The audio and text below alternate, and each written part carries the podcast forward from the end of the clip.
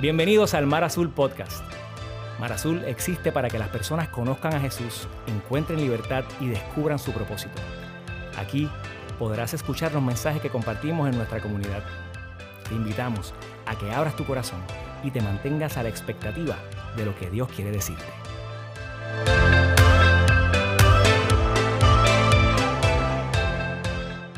Y hoy comenzamos una serie titulada Pensando en Dios. Yo creo que pensando en Dios me acaba de caer una una hormiga voladora. De esas que a veces en Mar Azul aparecen, adicional a dos o tres murciélagos que hemos tenido por varios, por varios meses. Y yo sé que arruiné la sorpresa para algunos de ustedes, pero sí, han estado por ahí en algunos momentos en este hermoso lugar que todos compartimos, hormigas voladoras y murciélagos. Pero de eso no se trata el mensaje de esta noche, se trata de pensando en Dios. Ustedes han visto estos shows de televisión de transformaciones de casas o de makeovers. Usualmente todos estos shows terminan en una escena en el que paran la persona frente a la foto vieja de la casa y la escena termina, el, punto climático de estos shows es que en un momento específico remueven o, ruedan esa foto vieja y se va revelando ante los ojos de las personas eh, la nueva casa que ellos han recibido. Ese es el momento en inglés del reveal. Diga conmigo reveal. Ese es el momento de la revelación. Ustedes saben cuál es el momento favorito para mí. El momento en el que la cámara hace un corte de estar detrás de la persona viendo cómo se abre, a mirarlo justo de frente cuando la persona con sus ojos puede ver la nueva cara, la, nueva, la nueva casa y, su rostro, en su rostro tú puedes ver los ojos de, de la emoción, de la sorpresa, de lo que acaban de observar. Y en mi oración, cuando pensaba en, esta serie, que comienza esta semana, pero que se va a extender durante, durante las próximas semanas, es que el Señor pueda de esa forma revelarse a tu vida. Que estas próximas semanas sean para ti como ese momento en el que la foto vieja de quien tú pensabas que era Dios se va removiendo y puedes ver una nueva foto de quién verdaderamente es el Señor. Después de todo, el significado de revelación está atado a la sorpresa. La revelación siempre es una sorpresa, es un giro en la trayectoria que llevabas, un momento específico donde algo nos sorprende. Y yo decía, Señor, sorpréndenos en el comienzo del año. Tanto así que el Señor me sorprendió con un regalo que jamás eh, había antes recibido estas navidades. Y es el regalo de un día de spa junto a mi esposa. Yo no tenía idea de qué esperar porque nunca en mi vida había tenido la oportunidad de disfrutar de un spa. Yo fui con un corazón abierto para que la experiencia me sorprendiera. Me dijeron, llévate un traje de baño, me lo llevé. Me dijeron, el locker 6 es el suyo, me recibieron y realmente la primera regla de un spa es que tú tienes que hablar bajito. Eso es difícil para mí porque yo entro a los lugares usualmente saludando a la gente y ¿qué es lo que vamos a hacer hoy? Viene, ¿qué tenemos? Y, eh, ¿Cómo usted se llama? Y decía, Jonathan Ocasio. Está mi esposa Cristina. Tenemos un certificado. ¿Cómo no? Sígame por aquí. Y ahí uno camina detrás de la persona, le dan un locker, te pones el traje de baño, una bata. Y nos llevaron a justo frente al sauna. Y yo nunca había tenido la experiencia de un sauna, pero había visto las películas y sabía. Tenía una idea de, de lo que era un sauna. Nos dijeron, pueden dejar las batas aquí y deben permanecer de 4 a 6 minutos en el sauna. Es lo primero que tienen que hacer el día de hoy. Y yo dije, pues cuán difícil puede ser cuatro a seis minutos en un sauna. Puse la bata, entré con Cristina y cuando nos sentamos, la experiencia más rara de mi vida.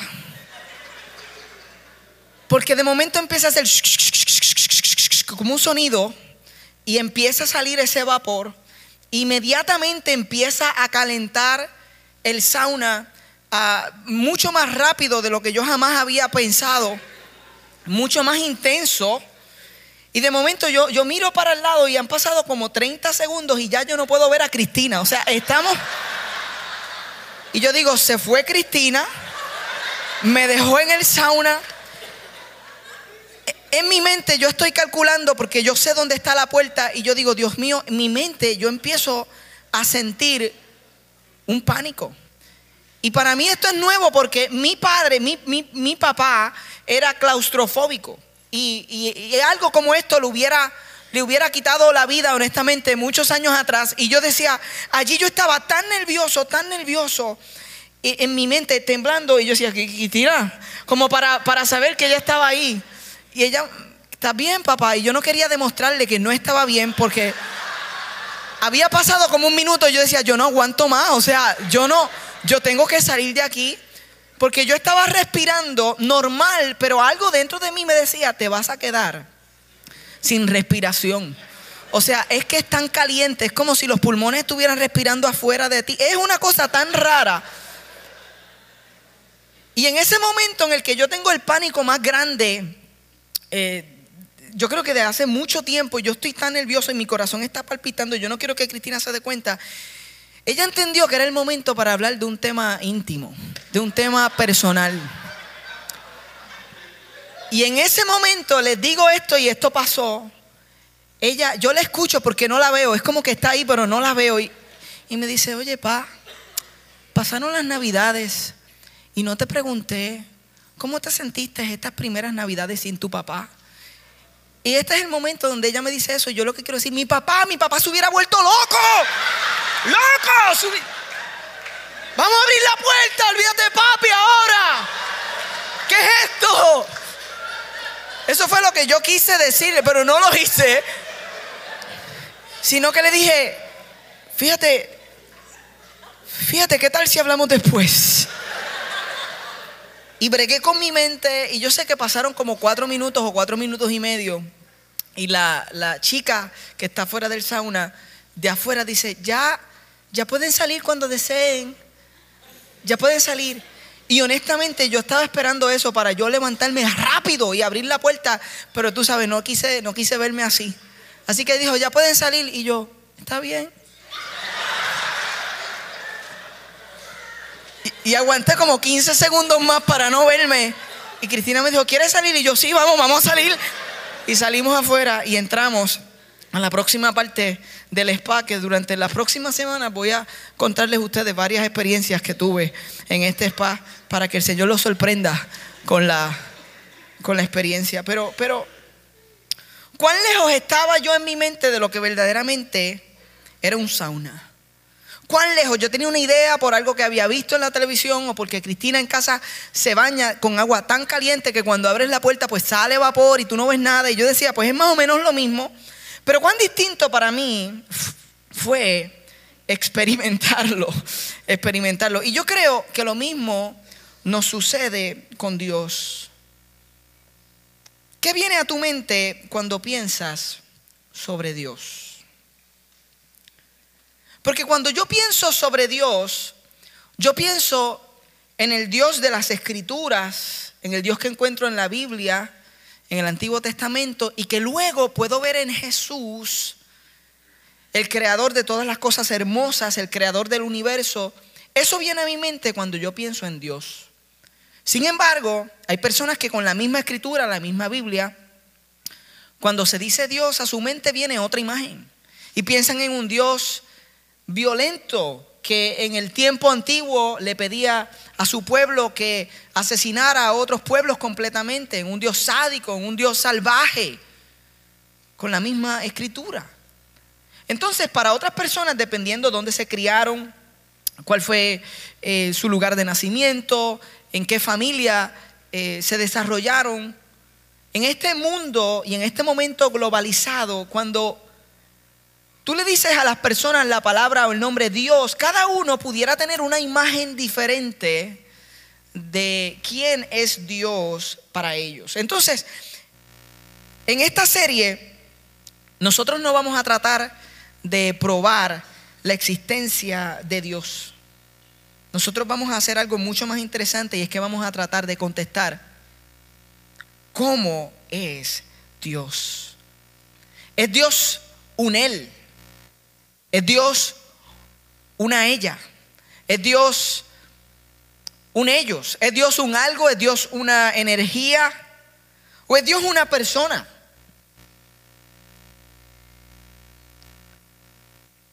Vamos a tratar de contestar, ¿es Dios un Dios tierno? ¿O es Dios un Dios cruel? ¿Es Dios es un Dios que permite el feedback de esa manera? ¿O es un Dios que no lo permite? ¿Es un Dios que es popular? ¿Es PNP? ¿Es independentista? ¿O será Dios independiente? Un independiente. Porque la manera en la que todos nosotros respondamos a esta pregunta, ¿qué viene a tu mente cuando piensas sobre Dios? Va a darle forma al resto de nuestras vidas. Por lo tanto, es importante comenzar el año de esta manera. Había un predicador llamado Aiden Wilson Tozer. Él escribió, bueno, realmente después de que él muere, compilan sus escritos y ya son más de 66 libros. Un sabio tremendo para aquellos que somos seguidores de Jesús. Y él escribió la siguiente frase y me llamó la atención. Él escribió, lo que viene a nuestra mente cuando pensamos en Dios es lo más importante de nosotros. Fíjense esas palabras, es lo más importante de nosotros. En serio que lo más importante de nosotros es lo que viene a nuestra mente cuando pensamos sobre Dios. O sea, más importante que, nuestra, que nuestro género, o que nuestra sexualidad, o que el lugar en el que nosotros nacimos, o que nuestra familia de origen, o, o la universidad a la cual nosotros asistimos. En serio, que esto es lo más importante. Y yo creo que sí, yo estoy convencido que absolutamente es lo más importante porque él mismo también escribió lo siguiente, por una ley secreta del alma nos tendemos a mover hacia la imagen mental que tenemos de Dios. Dicho de otra forma, lo que piensas sobre Dios le va a dar forma a la persona que eres. Y miren cómo se ve esto en este tiempo. Si tú piensas que Dios es racista, que está molesto con todo el mundo, tú te vas a convertir en una persona que es racista y que está molesta con todo el mundo. Por otro lado, si tu imagen de Dios es la de un life coach cósmico, o sea, Él está ahí para, para maximizar mi vida, para trabajar conmigo para que yo alcance mis metas. Si esa es tu visión de Dios, tú te vas a convertir en un propulsor de autoayuda disfrazada de cristianismo. O sea, tú vas a, a ver tu relación con Dios como una oportunidad para ser bendecido cósmicamente por el universo, pero no. Es la realidad del Evangelio y de las buenas noticias de Dios. Lo que tú pienses, en eso te vas a convertir.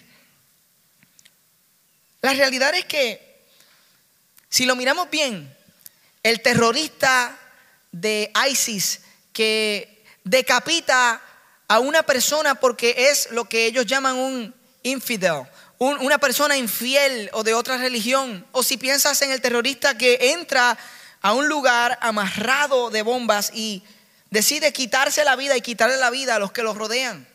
O si piensas en el, en el pastor que, que predica prosperidad y el único que prospera es él. O, piensas en, en el hindú que sacrifica una cabra al dios Shiva. O piensas en el médico brujo que sacrifica en el África un niño. O piensas en el francotirador americano, militar, que justo antes de disparar hace una oración O piensas en el cantante, en los Grammys, que se levanta y le da gracias a Dios por el éxito de su canción, que trata con una noche de sexo irresponsable, de drogas y alucinaciones. O cuando piensas en la monja, que decide abandonar una vida normal para seguir una vida de pobreza y acción social. Todas estas personas, todos ellos, estos hombres y mujeres, hacen lo que hacen por lo que piensan de Dios. Por lo tanto, lo que tú y yo pensamos sobre Dios es importante. Dile al que está a tu lado, es important. Dile, es importante. Dile, this is really important. Si todo esto que nosotros acabamos de escuchar y todo lo que yo hago y todo lo que tú haces está directamente relacionado a lo que pensamos sobre Dios, entonces lo que pensamos sobre Dios es muy importante. Ahora, yo no sé cuántos de ustedes estén de acuerdo conmigo, pero el problema es que usualmente no pensamos intencionalmente sobre quién es Dios. Esto no es algo que, que hacemos intencionalmente. Es más bien como que nosotros corremos con el chip que nos instalaron desde que éramos chamaquitos. O sea, el sistema operativo que nos pusieron es el que nosotros muchas veces mantenemos por el resto de la vida en relación a quién es Dios. Y no hay un tiempo, un momento en el que decidimos, espérate, vamos a, a pensar intencionalmente, que es parte de la fe, el proceso de pensar y razonar y a mí me encanta que en Mar Azul nuestra fe es una fe inteligente, racional. Dios anhela, nos dio un cerebro con el propósito de usarlo. Dile al que está a tu lado, úsalo. Dile, úsalo, úsalo. Usualmente no pensamos en Dios intencionalmente y terminamos con un Dios que se parece demasiado a nosotros mismos.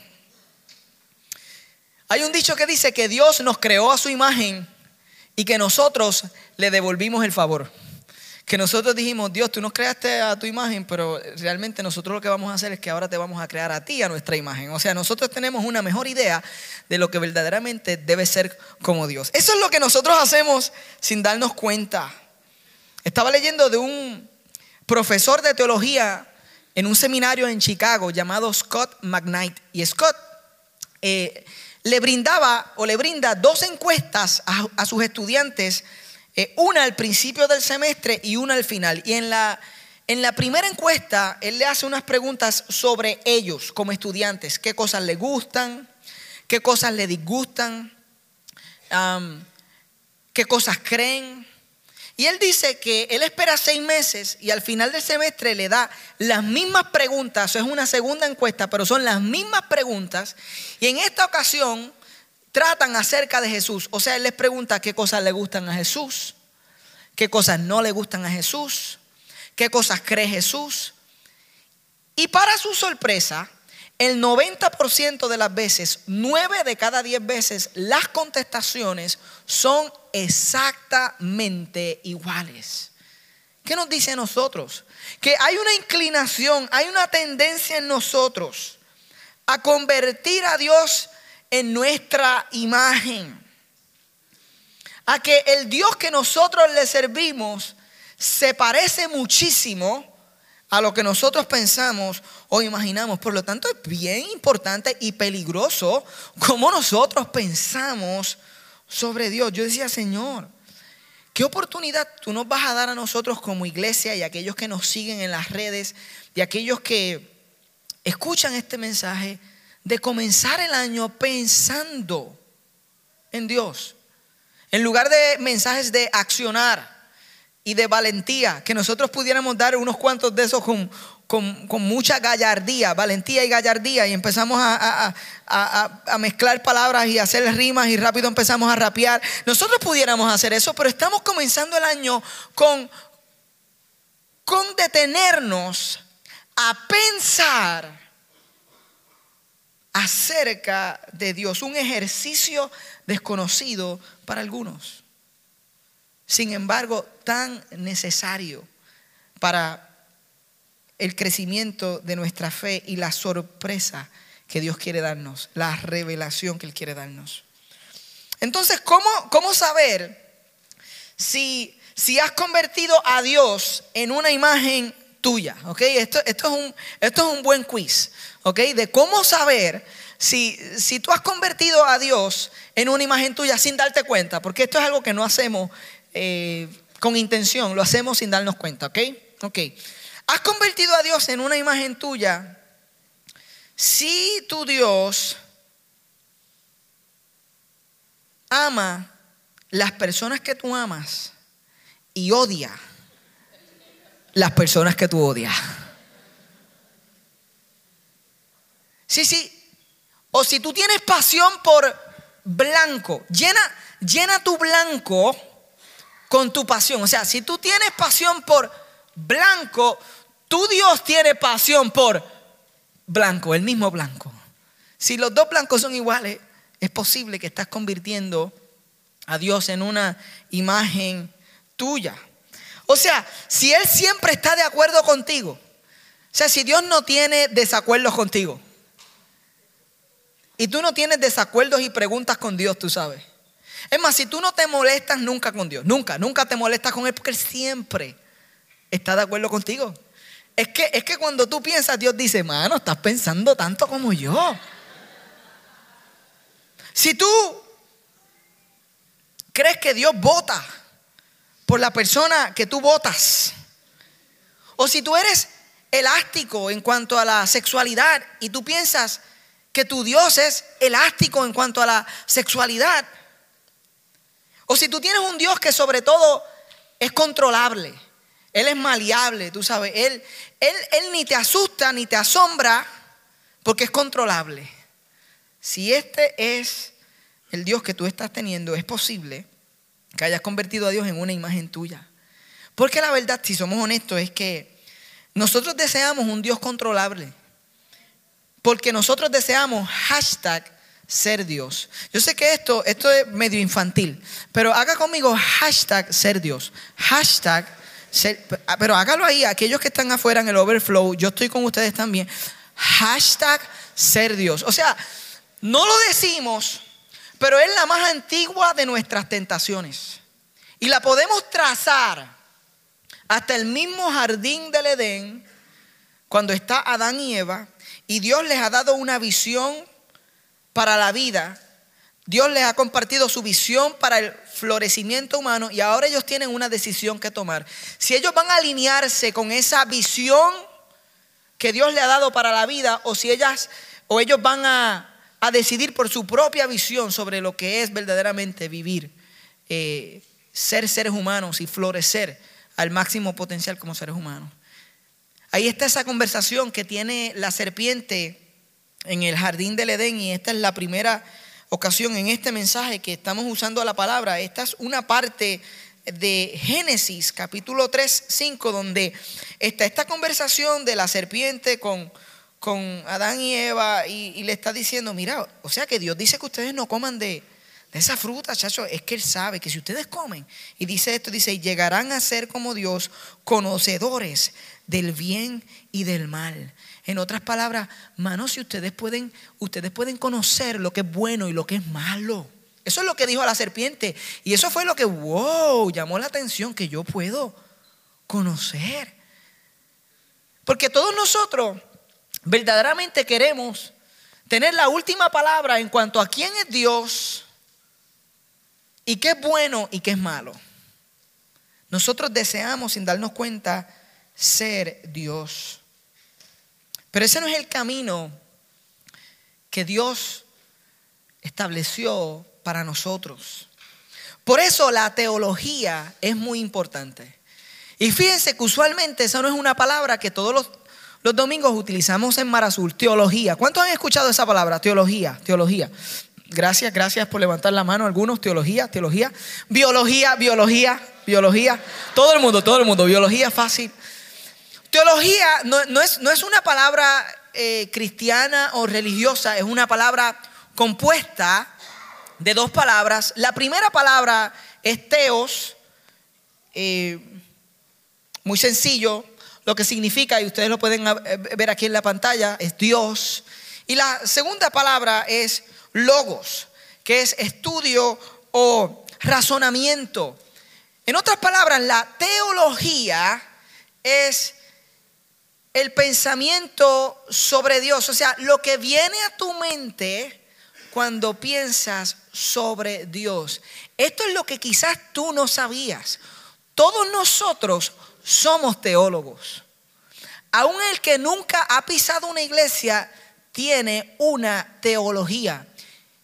Incluso el que dice, yo no creo en Dios o soy agnóstico.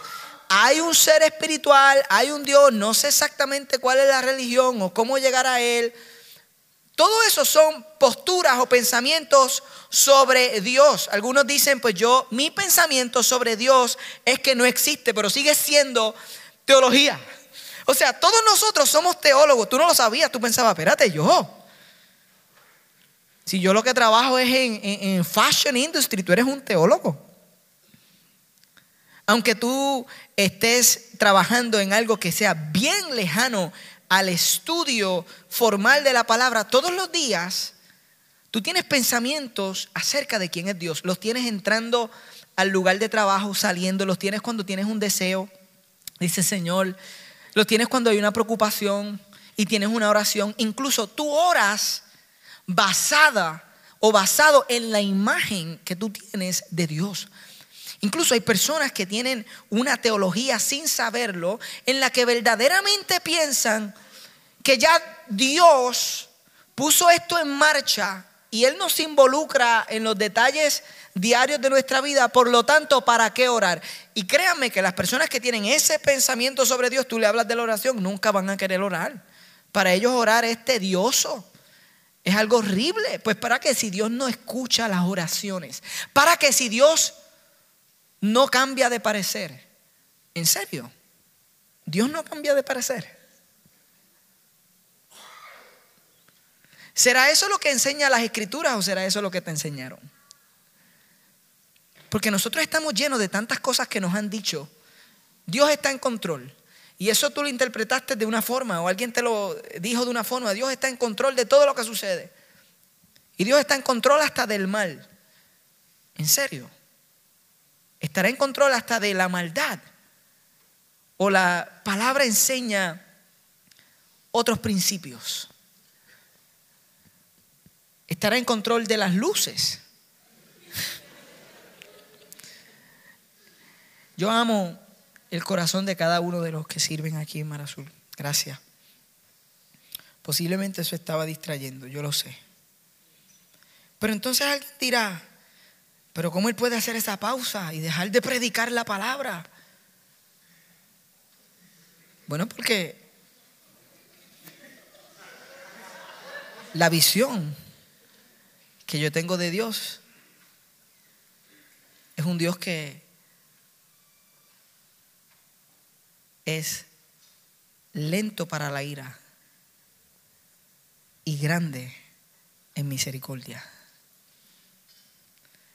Y mientras yo he ido observando en las escrituras la imagen de Dios, mi carácter se ha confrontado con eso y yo he dicho, uh, cuán lejos estoy a veces, cuán lejos estamos de, de ser una reflexión del carácter de Dios. Estos días yo le decía a Cristina, wow, cuán poco lento para la ira yo soy con mis hijos en muchas ocasiones. Entonces Dios trabaja con nosotros poco a poco, pero poco a poco o de cantazo. Pero Dios nos salva y nos transforma hoy o nos transforma a través de un proceso.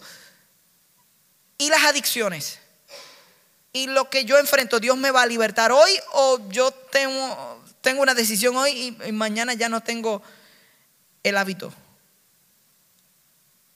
No, porque si Dios te libera, te enseñaron, Dios te libera completamente. Hoy. En serio, siempre.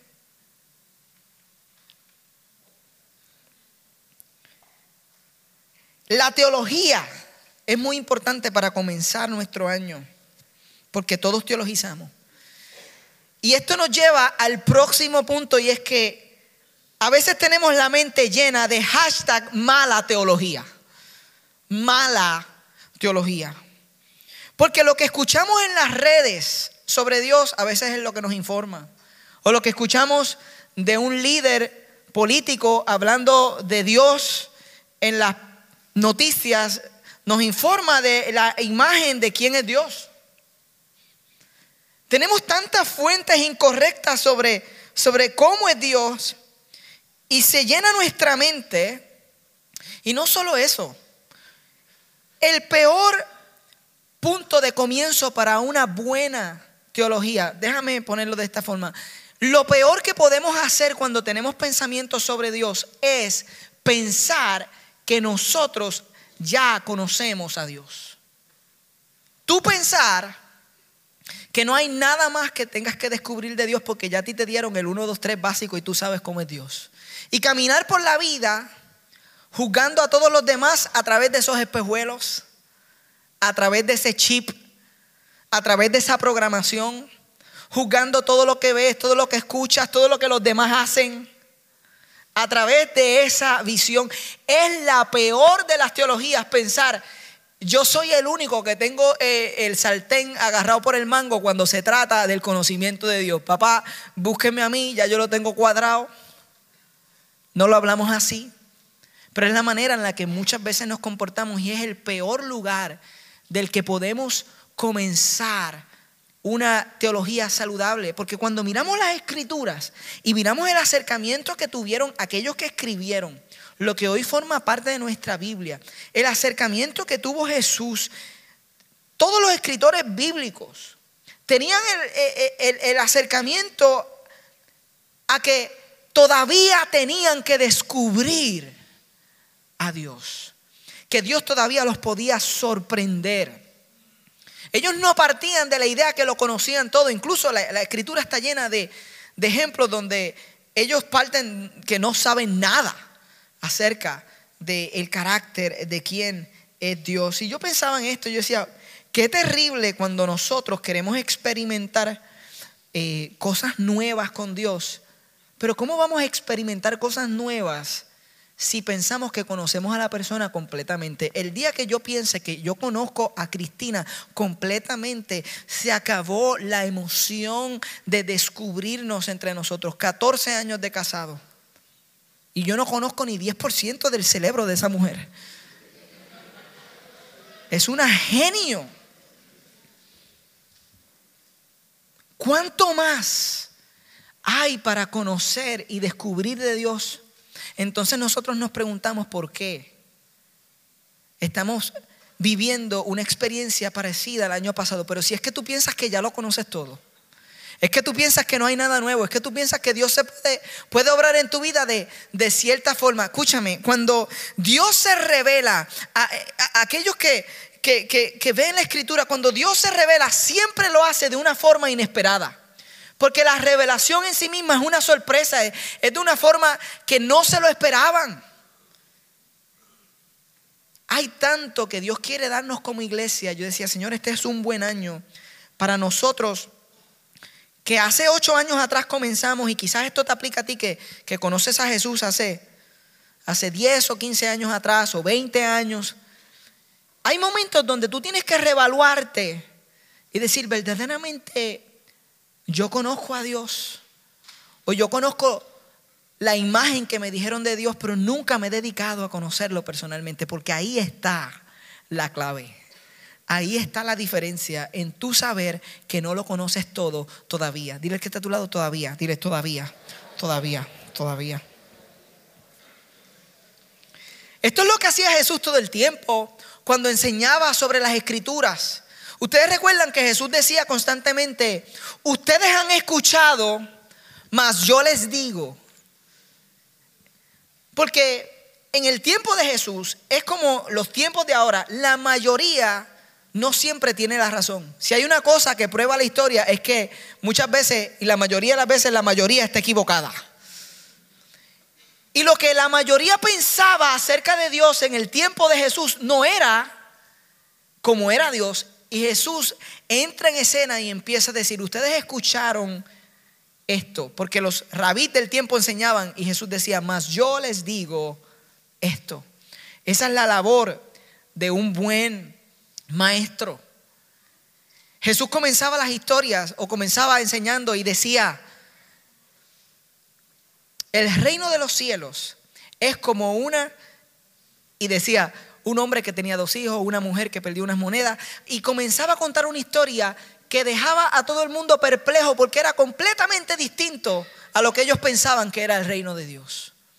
Y esa es la labor que nosotros tenemos aquí en Mar Azul. Y este año yo quiero tomar esa labor tan en serio porque yo creo que es un año de conocimiento en el cual nosotros a la medida que individualmente podamos conocer a Dios, nuestras vidas, nuestro colectivo, nuestra comunidad va a ser bendecida. Tu vida entera, tu familia, aquellos que te rodean, van a ser bendecidos a la medida que tú tengas una imagen clara, hermosa, nueva, refrescante de quién es Dios. Así que, ¿qué necesitamos para esa imagen? ¿Qué necesitamos para tener esa vibrante Revelación. Exactamente eso, necesitamos revelación de Dios, necesitamos ser sorprendidos por Dios. Y para nosotros ser sorprendidos por Dios, aquellos que clamamos ser seguidores de Jesús, nosotros tenemos una fuente en las escrituras y una fuente en Jesús mismo para nosotros mirar lo que Jesús, lo que Dios ha dicho que Él es en la misma escritura. Porque yo soy un seguidor de Jesús. No soy eh, musulmán o no soy budista o no soy Jedi. Me encantaría ser Jedi, pero no lo soy. Esta camisa parece un poco de Jedi hoy, pero no, no. Me encantaría, pero no lo soy. Yo soy un seguidor de Jesús. Tú eres un seguidor de Jesús y nuestra fuente es la escritura y Jesús mismo para tener una imagen de quién es Dios. Por lo tanto, por las próximas semanas, nosotros vamos a ir a un momento en las escrituras en el que Dios se va a revelar a sí mismo. Ese momento en el que, en el que Él va a rodar la foto de la casa vieja. Y nosotros vamos a poder ver. Él va a remover la cortina del universo y nos va a permitir mirar adentro y conocer de sus propias de su propia boca quién Él es, porque Él se revela a sí mismo. Y esto lo vamos a hacer durante las próximas semanas en el libro de Éxodo. Y vamos a ir justamente a un encuentro que tiene Moisés con Dios. Y Moisés era el líder del pueblo de Dios en el contexto en el que vamos a acampar y vamos a ir a un monte en el que él tiene esta conversación el pueblo está saliendo de la esclavitud en Egipto hacia una nueva vida libre, en una nueva tierra, pero, pero, el, pero el camino probó ser todo un drama. Y en ese proceso Dios eh, escoge a este líder, este profeta llamado Moisés, y dice la Biblia que hablaba el Señor con Moisés cara a cara como quien habla con un amigo. ¿Será esta la imagen que viene a tu mente cuando tú piensas en Dios? Alguien con el quien eh, tú puedes hablar cara a cara. Alguien con el que puedes hablar como un amigo. Verdaderamente esa será la imagen. O cuando piensas en Dios, tu imagen es la del predicador en el lugar que creciste. Tu imagen será la del predicador con una bata, o el predicador con una corbata, o el predicador que alzaba la voz. ¿Cuál será tu imagen o el predicador que siempre se estaba sonriendo? ¿Cuál es la imagen que viene a tu mente cuando se habla de Dios? ¿Tú, piensas que esto es algo que puede ocurrirte, que tú puedas hablar cara a cara como quien hablaba con un amigo? Pues la realidad es que Moisés tenía esa oportunidad que nosotros también tenemos. Y en esa conversación que ellos están teniendo, Moisés le dice, yo quiero que tú estés con nosotros cada paso del camino, ¿Cuántos de ustedes creen que eso es una buena idea? Comenzar el 2019 diciendo, Señor, yo quiero que tú estés conmigo cada paso del camino. Amén. Amén. Yo quiero que tú estés conmigo cada paso del camino. Yo quiero que tú no me dejes solo. Tú sabes, yo quiero que tú me dirijas. Ahí está, teniendo esta conversación. Y hay un momento donde él le dice unas palabras a Dios. Le dice, te ruego, en Éxodo 33, 18, que me muestres tu gloria. Y esto es bien importante para donde quiero terminar hoy. Y el mensaje de hoy te va a dejar con más deseos de escuchar que con preguntas contestadas. Te va a dejar con el deseo de que Dios vaya revelándose a sí mismo y vaya quitando la imagen vieja que tienes eh, frente a tus ojos de quién es Él. Él le dice, yo quiero, yo quiero ver tu gloria. Y este es un lenguaje que nosotros no usamos todos los días. En esta temporada moderna en la que vivimos, gloria eh, la relacionamos a, fama, a, influencia, eh, a Maradona, a los días de gloria de, Tito, tú sabes, o el día que Mónica ganó la medalla, que algunos de ustedes, incluyéndome, sacaron la bandera y la tiraron así por la ventana. O sea, gloria, nosotros en el mundo actual, gloria tiene que ver con fama pero en la literatura hebrea, y Éxodo es literatura hebrea, gloria tenía que ver con Dios revelándose a sí mismo, acercándose a nosotros, Dios acompañándonos con su presencia y mostrando su hermosura. Gloria tenía que ver con la presencia de Dios, la cercanía de Dios y Dios mostrando su hermosura, revelándose a sí mismo a los seres humanos. Y, Moisés dice, muéstrame tu gloria. Y lo que él está pidiendo no es cosa sencilla, porque lo que Moisés le está diciendo es la información acumulada hasta el momento que yo tengo de ti no es suficiente. Y eso que hemos hablado, yo quiero conocerte tal y como eres. Yo quiero conocer lo más profundo, lo más personal de ti. Y Moisés tiene las agallas de decirle, yo quiero ver, yo quiero que tú me muestres tu hermosura, déjame verte tal y como tú eres, déjame conocerte a lo máximo, déjame experimentarte. Y yo decía, Señor, sí, que esa sea nuestra oración. Que tú puedas decir, yo quiero experimentarte, yo estoy cansado de información sobre Dios. Toda mi vida he tenido información acumulada, yo necesito experiencia viva. Yo necesito que tú me reveles a mí mismo, Señor. Ahora, cuando decimos esto y cuando oramos de esta forma, el Señor te va a decir que en la palabra, en la escritura, él se va a revelar a ti. En la forma en la que tú puedas ver a Jesús, Él se va a revelar a ti. Él va a usar conversaciones también. Él va a usar personas, Él puede usar canciones. Pero Él te va a sorprender a través de lo que Él mismo ha revelado de Él. Él va a mover la foto vieja y te va a dejar ver, después de tantos años, con claridad quién es Él. Moisés deseaba descubrir a Dios. Y yo pienso que esta es la mejor forma en la que todos podemos comenzar este año, deseando descubrir a Dios. Tienes que descubrirlo. Tienes que descubrir una faceta nueva, una hermosa profundidad. Tienes que descubrirlo en tu enfermedad, tienes que descubrirlo en medio de tu divorcio, tienes que descubrirlo en medio de tu escasez, pero también tienes que descubrirlo en medio de la abundancia que Dios te ha dado. Porque ¿dónde estás hoy? Puede estar completamente alejado de donde Dios anhela que tú estés con Él. Puede ser que tú hayas hecho todo lo que te enseñaron y hoy te sientas vacío y lejos de Dios.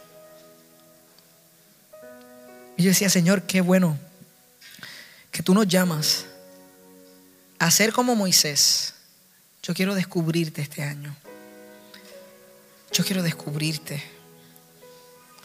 Y cuando Moisés le dijo eso, el Señor le contestó y le dijo, el Señor le respondió, verso 19, voy a darte pruebas de mi bondad y te daré a conocer mi nombre. Eso es tan hermoso, te daré a conocer mi nombre. Y en aquel momento, cuando se hablaba del nombre, y esto vamos a hablarlo la semana que viene,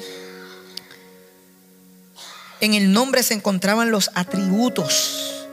Quien verdaderamente soy comienza con el nombre. Y verás que tengo clemencia con quien quiero tenerla y soy compasivo con quien quiero serlo. O sea, este es el momento donde donde Moisés le dice, Dios, muéstrame, quiero descubrirte. Este es este momento en la palabra, es hoy para algunos de ustedes. Es hoy, es ahora mismo. En el sentido de que, de que ustedes saben, muchos saben que Dios le está diciendo,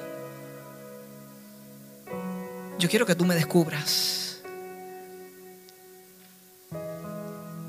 Este es este momento para algunos de ustedes. Y Dios le dice, yo, yo te voy a dar a conocer mi nombre.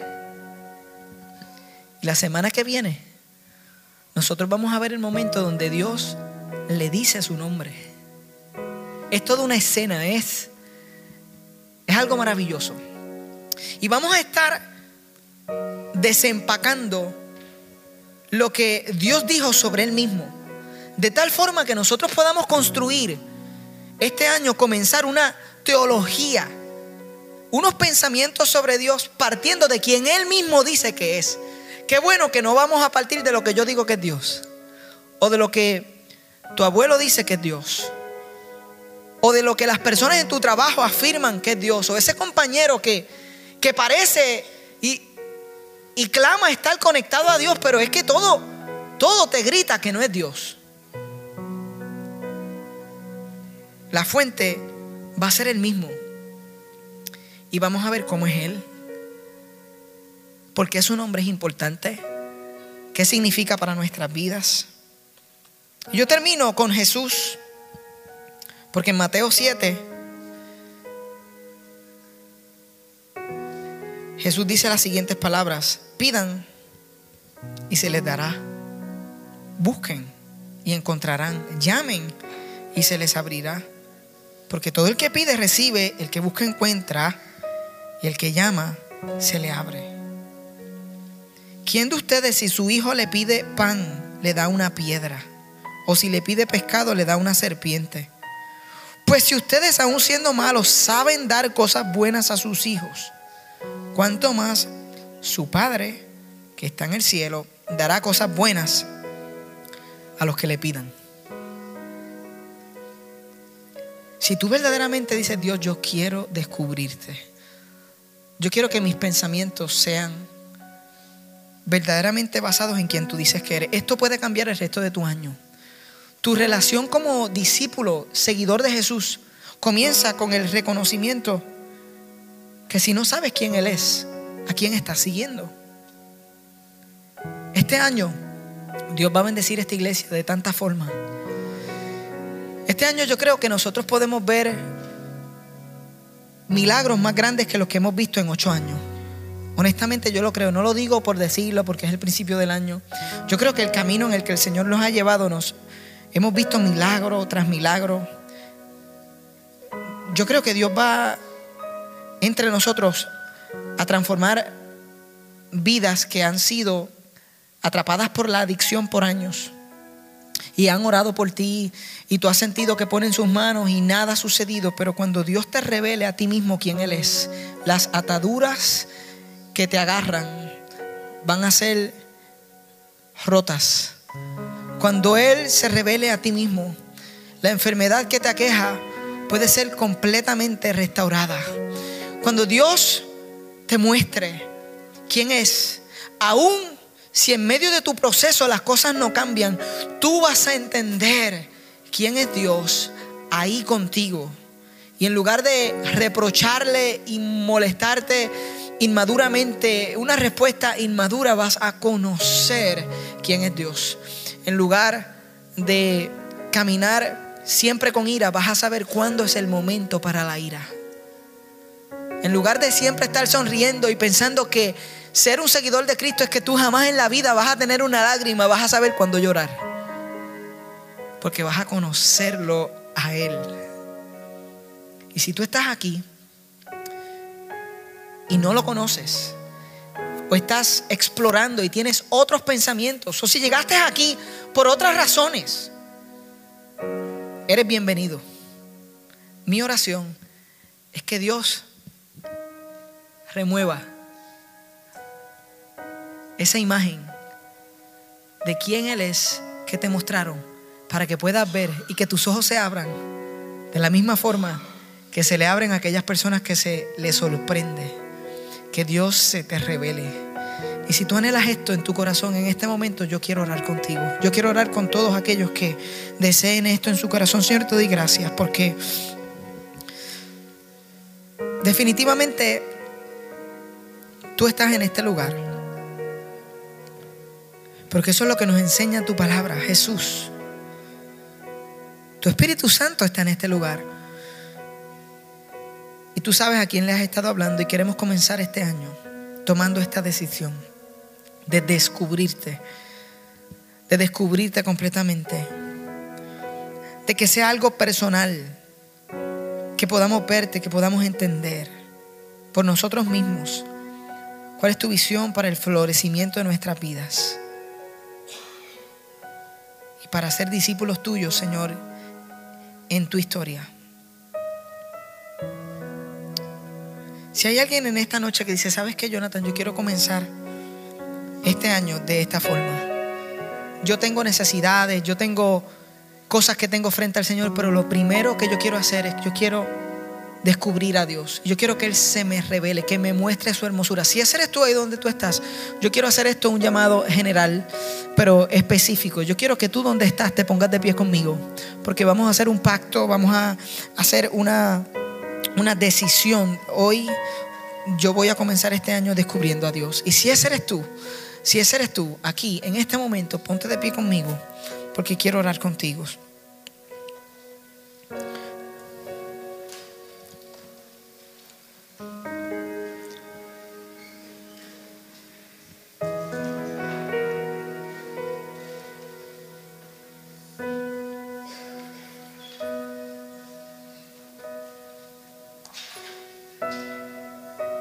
Si tomamos este como, como uno de esos momentos en los que nosotros, a esto le llamamos un llamado, es, es la oportunidad de nosotros responder a lo que hemos escuchado de Dios.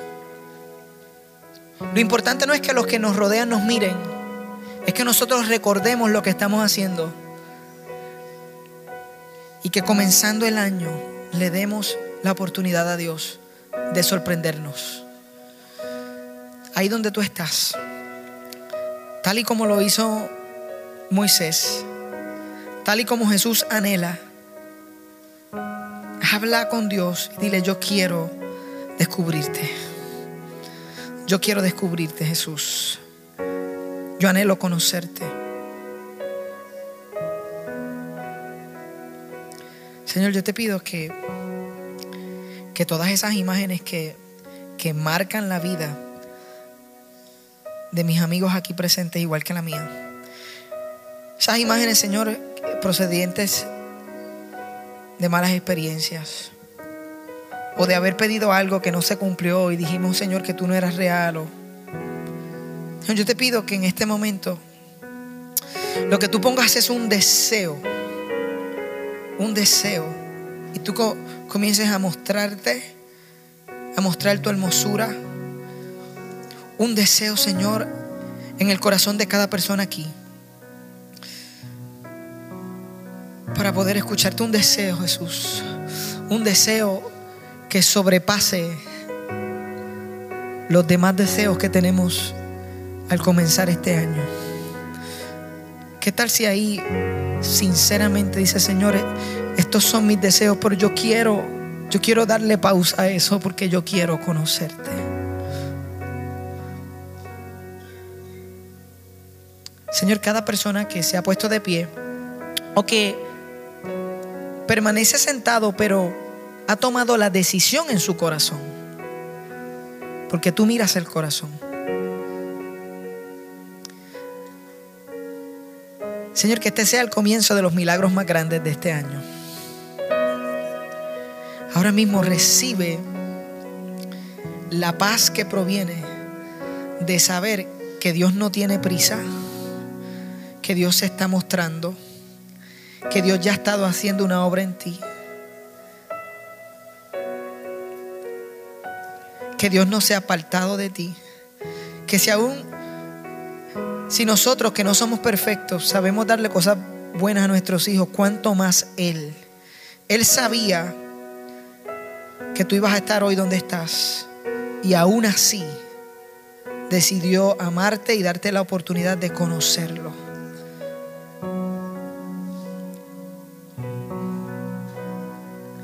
Gracias Jesús porque tú estás trayendo paz. Estás abriendo el corazón de toda una iglesia.